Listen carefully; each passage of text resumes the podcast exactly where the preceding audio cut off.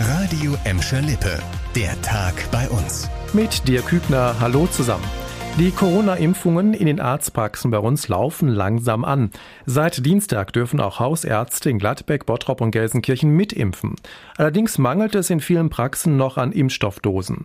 Trotzdem konnten laut der Kassenärztlichen Vereinigung Westfalen-Lippe allein in Gelsenkirchen bis einschließlich gestern schon 1925 Erstdosen gespritzt werden. Im Bottrop waren es 910, im Kreis Recklinghausen mit Gladbeck 6875.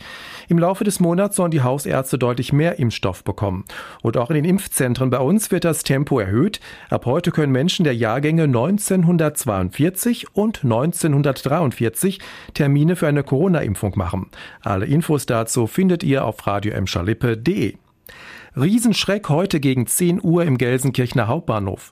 Reisende und Bundespolizisten haben ein Kleinkind vor einem einfahrenden Zug gerettet.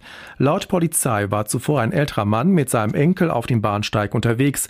Als der Senior sich kurz umdrehte, habe sich der Buggy mit dem Kind auf dem leicht abschüssigen Bahnsteig in Bewegung gesetzt und war dann auf die Gleise gestürzt.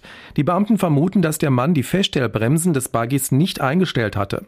Polizisten und Reisende bemerkten den Unfall sofort und konnten das leicht verletzte Kind rechtzeitig aus den Gleisen holen. Nur wenige Minuten später sei an der Stelle ein Regionalexpress eingefahren. Das Kind und der unter Schock stehende Opa mussten ins Krankenhaus. Autofahrer in der Bottropper Innenstadt müssen sich länger auf eine Geduldsprobe einstellen.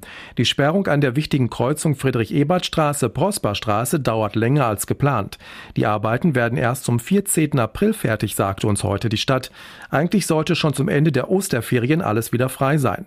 Daraus wird nichts, weil das Winterwetter an den vergangenen Tagen die Asphalt- und Markierungsarbeiten unmöglich gemacht hatte.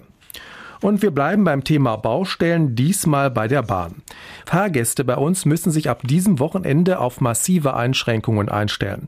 Brückenarbeiten an der A43 behindern auf der Strecke zwischen Wanne-Eickel und Herne den Zugverkehr. Laut dem Bahnunternehmen Abellio kann es ab heute auf der Linie S2 immer wieder zu Verspätungen kommen. Die Einschränkungen sollen rund zwei Monate dauern. Ab morgen ist dann die wichtige Bahnstrecke zwischen Gelsenkirchen und Essen für fünf Wochen gesperrt.